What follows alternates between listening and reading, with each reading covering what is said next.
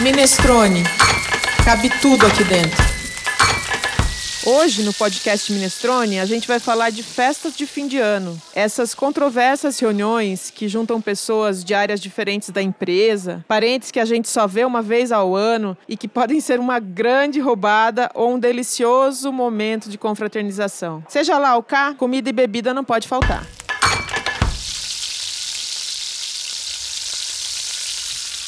Boas festas, ouvinte do podcast Minestrone. É fim de ano. Chegou de novo a hora de fazer um balanço ou uma simples retrospectiva de um período que, diante da correria em que a gente vive, parece que passou bem, bem rápido. Eu sou a Cláudia Violi, jornalista e cozinheira, e apresento, junto com a Andréia Faltin, esse episódio do podcast Minestrone sobre festas de fim de ano. Andréia, você gosta desse período? De muita festa, muita comida e bebida? Ou você se sente obrigada a participar das inúmeras reuniões, confraternizações e acha tudo isso um porre? Ah, eu sou bem arroz de festa, Clau. Como você tá? Tudo bem? Eu tô bem. Hum, eu gosto de comer, gosto de beber e sou aquela que normalmente sai por último das, das festanças e com, confraternizações. Mesmas de fim de ano? Mesmas de fim de ano. Ai, André, que inveja de você. Eu, com honestidade, já amei, já detestei. Tem ano que eu fico super empolgada, que eu monto árvore de Natal, faço lista de presentes, compro um mundo de comida, compro roupa nova, planejo pratos incríveis, cozinho, abro a casa para os amigos. Enfim, eu vivo intensamente as festas. Mas tem anos que eu penso, ai, como eu gostaria de dormir no dia 2 de dezembro e acordar no 2 de janeiro. Seria a glória. Mas nem tanto ao mar, nem tanto à terra, né? Vamos pensar num certo equilíbrio. Ah, isso mesmo, Cláudio. Acho que equilíbrio é tudo nessa vida. E uma festinha ou outra, um planejamento ou outro. Se a gente esquecer um presentinho, será que é uma gafe tão grande assim? Bom, mas é um pouco sobre gafes e o que é certo para fazer, o que não, que a gente vai falar um pouquinho nesse podcast de hoje e nessa série de três episódios mais curtos que a gente vai ter no Minestrone sobre festas de final de ano. Aproveitem, vai ser muito legal. Vamos falar de anfitrião hoje? Vamos. Então vamos lá. Nós vamos conversar sobre comida e bebida, vamos falar de alguns preparos que são convencionais. E aí, pro ouvinte do Minestrone, que deve estar estranhando, porque hoje não tem dados de mercado, isso e aquilo, a gente vai deixar depois no site todas as vezes que a gente se referir a algum prato, algum preparo, alguma técnica, vai estar no site, é, tudo lá explicado, receitas, para que você possa acessar e de repente cozinhar num modelo que a gente propõe ali. Não é preciso seguir a risca mas quem sabe aquilo ajuda. É uma ajuda, alguma listinha, uma receitinha rápida é sempre bem-vinda, né? Eu sou fã de dar uma olhadinha na internet. No fim, nem sigo as receitas direito, mas é sempre inspiração. Bom, primeiro anfitrião, então. Para quem tem essa vocação, essa de receber pessoas em casa, sempre sobra mais trabalho, né? Porque não tem jeito. As pessoas chegam, a casa tem que estar tá arrumada, as pessoas vão embora e sempre deixam lá uma loucinha para ser lavada, né? Como é que é, André? Você abre a sua casa, você passa o Natal na casa da mãe, na casa do, da sogra, como é? Ai, Clau, o Natal para mim tem, tem muita nostalgia envolvido. A gente sempre, eu sempre passei, sempre passo ainda hoje, Natal em família. E minha família cozinha muito bem, minha avó, minhas tias avós. No, lá no passado, quando a minha bisavó era viva, a gente juntava a família inteira, que dava umas 60 pessoas. Então é uma época que para mim é sinônimo de família e de comida. Não tem outra, outra combinação melhor. Ai, que delícia, né? E pra gente que estuda o assunto de hospitalidade, né, a gente precisa dizer que o anfitrião e o convidado têm que cumprir algumas regras nessas festas, né? Mesmo que elas não estejam assim forjadas em mármore, né? Mas elas fazem parte da cultura e também a gente tem que dizer que da educação das pessoas, né? Acho que as pessoas têm que, que seguir algumas regrinhas para não ultrapassar aquela barreira, né? Aquela, aquela linha divisória ali de quem está recebendo, quem está sendo recebido, né? Então, para a gente que estuda hospitalidade, a gente está sempre atento a isso, né? Sempre. Eu acho legal, a gente falou em hospitalidade muitas várias vezes aqui no podcast, ou essa palavra já apareceu, não sei se vocês ouvintes já ouviram na mídia, ah, é um restaurante, é o setor de hospitalidade, tem hospitalidade, não tem hospitalidade, afinal, né, o que, que é hospitalidade que está tão em voga, que se fala tanto, né? Acho que é importante a gente falar isso antes de continuar esse papo de anfitrião e convidado. Você me ajuda, Clau? Vamos lá, você começa e eu vou engatada. Ai, meu Deus, que as nossas professoras teóricas escutem e fiquem felizes com o que vamos contar aqui. Mas hospitalidade, eu sempre falo muito para os meus alunos, vem lá do passado, quando a gente não tinha um lugar para ir num restaurante para comer, a gente não tinha um hotel. Já pensou que se a gente fosse viajar para outro lugar e a gente tivesse que ficar na casa de alguém? Então, hospitalidade está ligada a isso, está ligado a trocas, está ligado a regras, que como a gente se porta na casa de repente de alguém que a gente não conhece, é, o que, que eu faço, o que, que eu não faço, como eu sou um convidado agradável porque eu quero voltar, como aquela relação e aquele momento e aquela troca trazem uma relação ou não. Então, é, a gente está falando de vínculo, a gente está falando de pessoas, de integração. Eu sempre penso na palavra encontro quando penso em hospitalidade. Eu penso em duas pessoas ou várias pessoas se encontrando, né? Mesmo que seja numa relação muito efêmera, muitas vezes a gente encontra alguém na rua, por exemplo, e pode ser hospitaleiro ou ou não, ou ser hostil, ou ser é, inhospitaleiro, né? Eu penso que quem acolhe é sempre o anfitrião, né? Tem esse papel de anfitrião. E o que é acolhido, o que chega, o estrangeiro, o, o que vem de outro lugar, o que caminhou para chegar, o que é convidado, esse, esse é o hóspede, né? Esse tem o papel do hóspede. Acho que a gente vai ficando cada vez mais sensível diante da interpretação desse encontro, né? A gente vai entendendo que relações entre pessoas precisam desse cuidado, desse carinho, do acolhimento, né? E algo tão importante, né? Acolhimento, ser acolhido, se sentir parte e a comida e esses rituais Natal, encontros, confraternizações não deixam de ser rituais que fazemos juntos em sociedade para estar mais próximos. Então, é um pouquinho disso que a gente vai falar hoje aqui, é, nesses três episódios. É, o anfitrião é aquele que acolhe, é aquele que abre as portas da sua casa, que providencia é, que tudo esteja bem nos seus devidos lugares, que, que tudo esteja é, apropriado para receber quem vai chegar, para receber o estrangeiro, para receber o filho pródigo, para receber é, aquele amigo distante que faz muito tempo que você não vê e de repente aparece, né? Os então, amigos queridos, tanta gente vem, né? É gostoso. É, é muito bom, é muito gostoso mesmo. É, na minha casa, é, a minha família é muito pequena, mas todo Natal, eu falo a minha casa, mas é a casa da minha mãe. Todo Natal uh, passam amigos de muitos anos e pelo menos para dar um abraço na gente, para falar um oi, para dizer, olha, a gente está aqui ainda, está vivo, né? E às vezes tem umas baixas, né, de um ano para o outro. Daí a gente rememora aquela pessoa que, que não está mais com a gente. E tudo isso é sempre envolvido com muita comida, com muita alegria, com alguns pratos que são tradicionais, outros nem tanto, né, com algumas inovações. Como disse a Paula aqui o dia que ela veio, né, inovação é, é o início da tradição, né? Quando você traz uma inovação, você pode estar tá começando a criar uma tradição, né? A Clau falou da Paula, foram uma das nossas convidadas no episódio Comida como Cultura. Se você não ouviu, vale a pena, porque hospitalidade como comida também é cultura. Cada, pa cada país, cada lugar tem as suas regras de como acolher o convidado e como ser um bom anfitrião. O cafezinho na mesa do mineiro, até aqui no paulista, não pode faltar. Quando alguém vem só dar um oi na sua casa, você já oferece um café. Exatamente. Bom, mas como a gente está falando de festa de fim de ano, só para facilitar, vamos pensar num modelo de festa, pode ser? Uma sem família, vamos dizer isso. Digamos que essa festa vai ter entre 10 e 15 pessoas, só para facilitar depois e colocar as receitas lá no, no minestrone.com.br. E que vão chegar parentes e também é, alguns amigos que só chegam, como eu disse, para dar um abraço, mas que ali né, vão pegar uma, uma cervejinha, comer um amendoinzinho, né? Compartilhar um pouco da mesa com a gente. E como a gente se organiza para isso, né? É, toda vez que a gente vai receber, a gente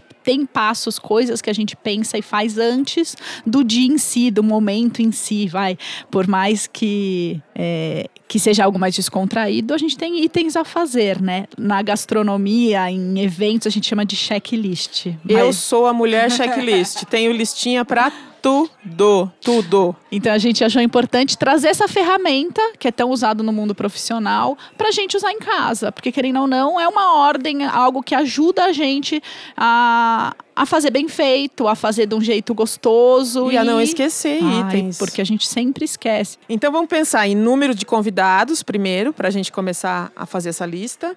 É, é, bom ter o nome desses convidados nessa lista, o nome de todos, prevendo que alguns são solteiros e vão chegar acompanhados possivelmente na festa. É, é preciso prever crianças e bebês e também as pessoas idosas. Elas têm que estar listadas ali. Não é porque a vovó vem com o tio fulano que a gente vai esquecer de deixar uma poltrona especial, um lugar, porque os idosos ficam mais cansados, eles precisam de um espaço que seja mais confortável para se instalar.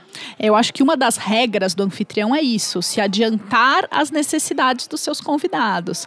Por exemplo, igual a Clau falou, mas também hoje, numa época que temos muitas pessoas vegetarianas, veganas, entender quem são as pessoas que vão na minha casa é importante. Eu preciso ter uma alternativa vegetariana do menu que eu vou oferecer na minha ceia de Natal.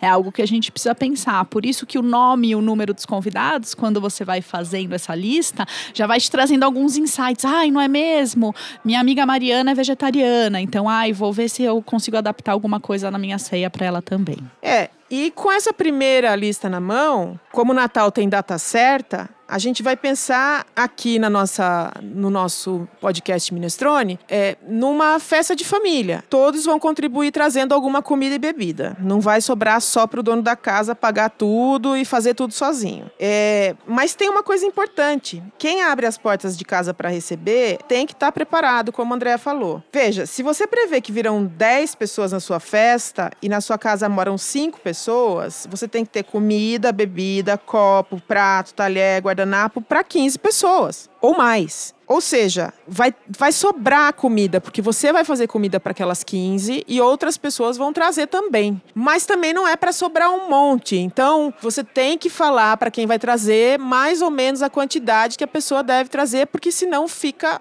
um desperdício total.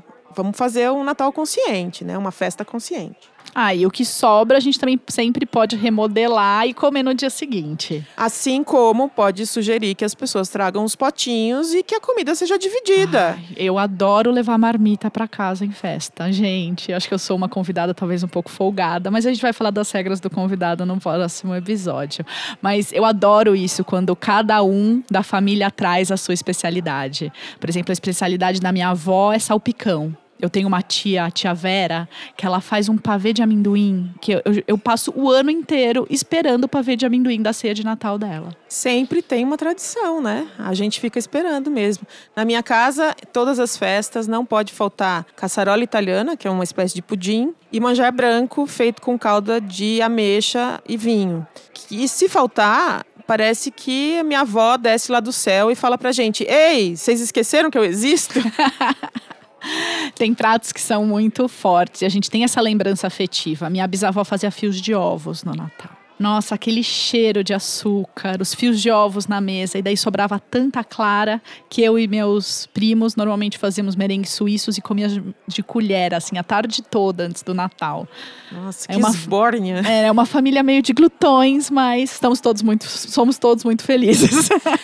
Bom, mas vamos voltar para nossa lista. Então a gente listou o número de pessoas, quem são as pessoas, e aí a gente vai pensar é, em quem vai trazer cada coisa. Então vamos fazer uma lista agora de bebidas. Então vamos supor que quem vá por uma questão logística é, preparar a, a, área de bebidas seja o dono da casa, porque isso facilita. Então é, vamos pensar em dois drinks para abrir, o é, que, que você acha? Eu pensei em Bellini e pensei em um negócio que está na moda agora, que é o Aperol Spritz. Aí, para preparar isso, vai ter que, né, vai ter uma lista de ingredientes. O Bellini é suco de pêssego e champanhe ou espumante. E o Aperol Spritz também vai espumante, até por isso que eu previ essas duas coisas. O próprio Aperol, água com gás, rodela de laranja e gelo. Então, matamos aí os drinks iniciais, beleza? Sim, drinks fáceis com, me, com o mesmo com a mesma base, né? Então a gente usa o espumante para os dois, um um pouco mais antiquado, um um pouco mais modernoso. Acho que foi uma dica ótima. Inclusive o Bellini a gente pode fazer sem álcool, né? Para quem não quer beber com álcool, a gente usa um guaraná champanhe, por exemplo. Claro que vai ficar docinho, mas tem um charme, né? Você pode colocar na tacinha para as crianças já irem aprendendo a tomar um drink junto com todo mundo. Claro, a brindar, a celebrar aquele momento. Eu acho que o importante é o anfitrião ter cuidado em realmente dividir tudo isso e conversar com os convidados e é, vai o combinado não sai caro, né? Ah, e tal pessoa vai trazer e é esse papel do anfitrião, articular todas essas pessoas, ter, estar preparado, mas também fazer todo esse meio de campo para na hora do dia ninguém esqueceu do gelo, por exemplo. Bom, então, nas bebidas, a gente previu dois drinks. É, vamos pensar em ter cerveja. O espumante já está lá, né? Porque já foi, já estava previsto. Vinho branco e vinho tinto. Água com gás e sem e refrigerante. Ah, pode ser. Na minha casa é uma casa que não entra refrigerante, mas, né, somos meio chatos. Mas, ai, de repente também, não sei se é obrigatório ter o espumante, o vinho e o vinho, o vinho branco e o vinho tinto. Se a gente quiser, a gente pode deixar um espumante para a noite toda? Sim, com certeza. É, aliás, eu sou essa que bebe o espumante a noite toda. Bom, aí para acompanhar isso a gente precisa de uns belisquetes. Então vamos pensar é... uma tábua de queijos uma tábua de queijos ou uns patezinhos. Depende de quanto as pessoas querem gastar, né? E de quem vai trazer o quê. A gente pode começar até mesmo com os amendoinzinhos, aqueles milhinhos que são gostosos, que tem, são temperados com mostarda e mel. Essas coisinhas que a gente compra em naquele japonesinho que tem lá perto de casa. e Sim. E também a gente pode fazer alguns que sejam bem bonitos, umas verrines, umas coisas que tenham assim uma, um ar sofisticado, embora sejam bastante fáceis, mas que encantam as pessoas, porque afinal, gastronomia também é comer com os olhos. Ah, assim, um patê bem montado, né? Um patê, uma. Um mousse de tomate seco, que seja. É. Essa é da minha tia Vera também. no meu casamento teve mousse de tomate seco, de gorgonzola e de salame. E aí todo mundo achou assim aquilo finíssimo. E era muito fácil de fazer, né? Então, Olha lá, o 20 minestrone, vai ter a receita para você. Eu amo caponata também, que nada mais é do que vários legumes cortados, bem salteados, bastante. Que com um outro pouco... nome chama ratatouille. É. com aceto, aceto balsâmico e um pouquinho de mel. Qualquer legume que você coloca lá na mistura dá um gostinho e é um antipasto perfeito. André, acho que eu vou passar o Natal lá na sua casa. tem sempre espaço, tem muita comida. Bom, depois vem as entradas. Vamos pensar em duas saladas também? Uma salada tradicional, assim, de Natal, do tipo salpicão, como a da sua tia. E uma salada com folhas ou uma salada com grão de bico. Na minha casa é, é já virou tradição também fazer uma salada de grão de bico que vai bacalhau. Gosto. Cebolas caramelizadas, bacalhau. Não. É, sem cebola caramelizada no meu caso, mas pode ser é, azeitonas pretas, uhum. azeitonas daquelas portuguesas. Sim, gosto fica bastante. mais gostoso, né? Eu gosto, às vezes a gente faz com a zapa também, mas a azeitona portuguesa acho que orna mais. Eu, eu sou bem fã do, do salpicão, para mim é um clássico natalino, né? Um belo frango defumado, que não sei por que a gente só encontra na época de Natal nos supermercados. E eu comeria o ano todo. É, salsão bem picadinho, junto com a batata. Na minha casa a gente coloca maçã e nozes. Hum. Nada mal, né? Nada mal. Bom, e aí pratos principais. A gente pode fazer peru com uma farofa bem molhadinha para rechear esse peru, peru assado. É... é peru é um clássico. Para mim é difícil quando eu vou ou Talvez não na minha casa sempre tem peru, mas se eu fosse numa festa de Natal e não tivesse peru, ia ser algo que seria difícil para mim. É, na minha casa não é tradição, não. não. Pode ter peru, mas pode ser outra ave. Tender. É, tender. A minha mãe costuma fazer pernil. É, na minha casa tem, assim, tipo, cinco tipos de carne, sabe? Que eu acho um total exagero para uma noite. Mas no dia seguinte a gente também tem a desforra, come tudo de novo, né? E farofa também acho necessário. Eu Uma salgada e uma doce ou só uma salgada? Pode ser as duas. Eu, o meu prato predileto de todas as festas é farofa. Sempre, é o que eu mais como. Bom, e aí depois vamos pensar no acompanhamento para isso, Ah, além da farofa, um arroz com tralhas. Arroz com amêndoa é um clássico que eu acho também necessário. Uma delícia, né? E você gosta de com passas? Sem passas. Pra mim é sem passas. Seu salpicão também é sem passas. É, você percebeu, né? Na verdade, a a gente até coloca as passas, mas quando eu faço só pra mim, não. Ou eu separo um pouquinho, né? Como eu tô durante o preparo na cozinha, essa é a vantagem de ser cozinheira. Eu já separo uma porçãozinha sem passas. É, como a gente falou, pode ser as mais diversas proteínas, como a gente chama as aves, as carnes, é, um acompanhamento e a gente também poderia fazer, só para exagerar um pouco, assim, umas cebolas caramelizadas ou umas cebolinhas assadas no forno, uns- umas batatas gratinadas, Ai, batatas gratinadas. um purê de muito bem. mandioquinha, né? Eu acho uma boa dica, que eu acho que é simples e vale a pena, é fazer o molho, né? Porque a gente faz, a maioria das carnes que a gente faz no Natal, tradicionalmente são assadas. E daí a gente sobra aquela finalzinho na assadeira. Sim, tem que Nada- fazer uma deglaçagem, pôr uma mostardinha de Dijon ali, fica tudo divino. Daí é só fazer um, é, um amido de milho com, com um pouquinho de água, misturar e aquilo ficou grossinho. Seu quá é o molho perfeito, eu adoro. A Clau falou da mostarda, mas pra mim um dos que ganham é o de laranja. E eu acho que combina com quase todos. Quase tudo mesmo. E você mistura só essa, esse molhinho que ficou da assadeira, que você engrossou, com um pouco de suco de laranja, deixa ferver bem baixinho, porque senão a- amarga um pouco, mas já tá pronto. Não é algo difícil de se fazer, mas dá um charme. Já pensou?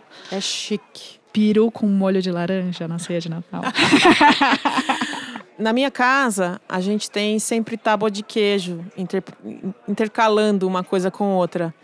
Então, eu colocaria aí nessa nossa ceia as frutas de Natal, do tipo figo, seco, é, as passas, as ameixas, mesmo as frutas é, frescas, é, ne- nesse momento da mesa, com os queijos. E aí, a gente já pode, ou o espumante continua, se for um espumante mais docinho, continua acompanhando, ou a gente já entra com um vinho do tipo Tokai, ou um vinho assim um pouco mais, mais um doce. vinho do Porto. Um vinho do Porto, exatamente. Uma tábua de queijos é uma, uma coisa muito europeia, achei super chique. Acho que eu vou introduzir lá na nossa família, porque a gente tem essa, essa mesa de, de frutas, que na verdade ninguém come, né? a maioria das pessoas vão para os doces mesmos. Mas colocar os queijos juntos, eu acho que dá um charme, talvez aumente o eleitorado dessas frutinhas. Fica natalinas. bonito e a- o contraste é muito saboroso, né? Eu acho que o paladar agradece. Sobremesa, Andréia, o que, que você gosta muito no Natal? É, então, eu já contei do pavê É de amendoim da minha tia Vera. A minha avó sempre faz gelatina colorida, que apesar de super kit, é, é gostoso. Não É tem nada, tá totalmente renovado, é vintage. É, E fios de ovos. Acho que pra mim, eu quando vou no Natal, é isso que eu quero comer. Que interessante, né? Como as casas podem ser tão diferentes, né? Na minha casa tem um pavê que a gente chama de bolo de geladeira. Minha mãe sempre chamou isso de bolo de geladeira, porque um dia minha tia Neide, quando eu era muito criança, fez esse doce, ela tinha visto numa revista, e é aquele pavê feito com três camadas, um com chocolate, um com groselha, uma com groselha e outra com vinho ou com uísque, e bolacha champanhe, o biscoito champanhe. Uhum. E por, por baixo vai aquele creminho que todo mundo quer comer, que é de leite condensado, e por cima aquele creminho feito com creme de leite e clara batida, que também não dá errado nunca. Quando a gente era criança, a gente separava a parte da bolacha. Agora todo mundo tem um pouco mais de vergonha e come. Ah, a parte mais gostosa deve ser a bolacha embebida com álcool que você Hoje em dia eu escolheu. adoro. é. Hoje eu adoro. Bom, como eu disse, ainda tem o- os doces da minha avó, né? O manjar branco e a caçarola italiana. É, pro meu marido não pode faltar chocolate. Então, em todas as festas que a gente tem, a gente sempre tem um doce básico de chocolate, que pode ser um pavê também. Uma mousse. Bom, e depois café, um licor e uns biscotes, uns cantute. Ai, que delícia, amo. Ou uns amaretinhos. Uhum. Perfeito. Vai ter receita disso tudo lá no Minestrone. Nossa, está imperdível, hein? Bom, agora vamos pensar aqui qual é a lista que o o anfitrião tem que fazer que não é só de comidas, né? É porque a gente fala, fala, fala de comida, sonha com ela, e daí a gente esquece do que algumas coisas que também são essenciais. É, então vamos lá. Toalha de mesa, copos para todo mundo, sobrando de preferência, porque copos quebram. Talheres, dependendo do que você vai servir, você vai usar o faqueiro inteiro. Todos os talheres. Todos os talheres, a pá do bolo, que eu sempre esqueço. A pá do bolo, a gente precisa de. Se tiver uma massa, tem que ter um pegador. E. Talheres não só para comer, talheres para servir. Isso. Pratos. Eu acho que toalha também a gente pode substituir, se for o caso, por um jogo americano, se a gente quiser ter um Natal mais informal. Mas eu acho que uma bela toalha natalina pode fazer parte desse enxoval de uma casa, não? É, até porque a mãe da gente nunca deixa ser outra toalha, a não ser a natalina. É, guardanapos para todo mundo, isso é muito importante. Guardanapos não precisam, nas festas que são informais, serem de pano, gente. Os guardanapos podem ser guardanapos de papel, funciona super bem e não dá trabalho. É, tra... Música?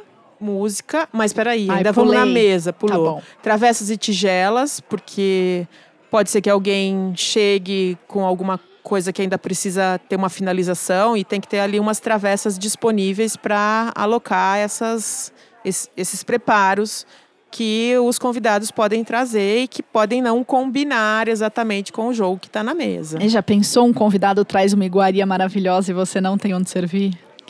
Ou Gafo. ele traz num pote verde e a sua mesa inteira é laranja. Vai ser lindo, né? Isso entra na decoração. É. Decoração também precisa, talvez, de velas, luzes indiretas. Depende de como é a casa, né? Porque se você tá numa ceia que o ritmo é de samba, é de amigo secreto, é de todo mundo dando risada, não precisa dessa formalidade toda. Mas se a sua ceia é uma ceia mais formal, então uns arranjinhos de flores na mesa, umas velinhas, é, talvez uns, o pisca-pisca, uma árvore de Natal montada. Acho que para quem vai receber, ter pelo menos uma árvorezinha, não precisa ser uma árvore enorme, né? Mas para constar. Para dar um ar natalino, vai. Até um presépio, né? Quem é mais religioso. Sim. Na minha casa sempre tem presépio. Uma dica que eu gosto, que eu vi uma vez na internet há muitos anos atrás, e eu nunca esqueci, eu nem sei onde foi, mas foi uma guirlanda de alecrim.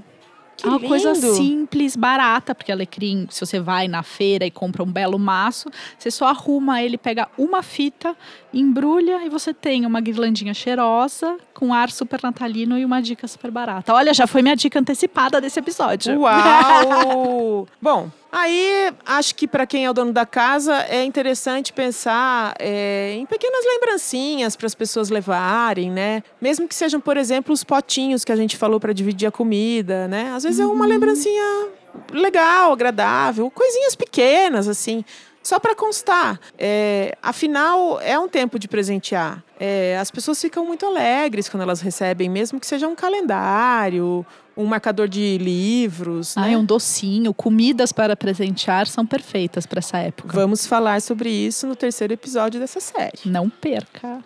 Bom, acho que é isso, né, Andréia? É, acho que a música é importante. Saiba, conheça um pouquinho dos seus convidados, escolha um meio termo entre as preferências e deixa rolando a noite toda, porque música precisa ter, né? Então, você deu uma dica antecipada, também vou dar uma. É, eu tinha pensado numa playlist novamente uma playlist da Rádio Eldorado, já dei uma aqui há um tempo atrás, é, que é uma playlist para o Natal. É, tem assim, Ella Fitzgerald, é, só grandes nomes é, cantando jazz, tocando jazz, é, é, nas as músicas de Natal em ritmo de jazz. Então acho que vale muito a pena. Rádio Eldorado é 107.3.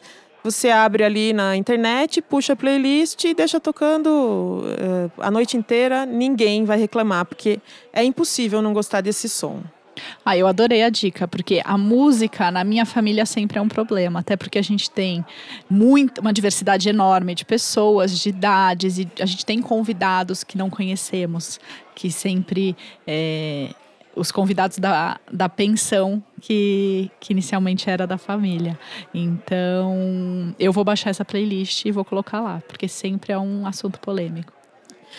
Então, valeu. Bom, e acho que uma última coisa que é importante falar: se você é um anfitrião, é, fique junto com seus convidados. Mesmo que você seja dona da casa, responsável por tirar o peru do forno, por finalizar os pratos, é, deixe o máximo que você puder, as coisas todas preparadas, para que você possa participar da festa também. É muito importante que o seu convidado, que as pessoas que vão à sua casa sintam que você faz parte da festa, muito mais do que comer, do que beber. As pessoas querem compartilhar e compartilhar diz respeito a emoções, a pessoas, a gente que está lado a lado. Se a sua família é religiosa ou se não é, é mas alguém pro, chegar a propor uma, uma oração, é, vibre na melhor sintonia. Acho que isso faz com que o Natal é, não seja só mais um, mas seja memorável. Que as pessoas é, pensem no que elas fizeram no ano e no que elas vão fazer no ano seguinte, é, sempre com um propósito de prosperidade, de paz, de amor, de harmonia. E de gratidão, né? Eu acho que é um momento para a gente agradecer as pessoas que estão lá, tudo que aconteceu. É, e é isso, vibrar a energia positiva. E para você que ouve o podcast Minestrone, acesse nosso site www.minestrone.com.br. Eu quero agradecer muito a André e ao Fábio que estão comigo este ano nesse projeto que a gente curte muito fazer. O Fábio está um pouquinho afastado porque ele está resolvendo algumas coisas que dizem respeito a ele se tornar doutor. E a gente perdoa totalmente, desde que no ano que vem ele se torne uma pessoa melhor. Como ele mesmo falou. E uma outra dica, acho que para a gente finalizar, é no dia seguinte, se você abriu a sua casa, vá à casa de alguém. Seja para fazer uma visita, para desejar Feliz Natal, ou mesmo para trocar o ambiente. Às vezes não dá, às vezes é essa casa que reúne pessoas que vêm de longe. Mas não se estresse demais. Festa é festa, gente é gente. Parente vai estar tá aí o ano que vem de novo. ah, e sempre tem aquelas pessoas, braço direito, braço esquerdo, braço quarto braço, quinto braço, para te ajudar em todos esses momentos. É isso aí. Feliz Natal, Andréia! Feliz Natal, ouvintes. Feliz Natal, Clau. Obrigada. Aproveitem muito esse momento. E ouçam os outros podcasts. Esse é o primeiro de fim de ano. Jingle Bell.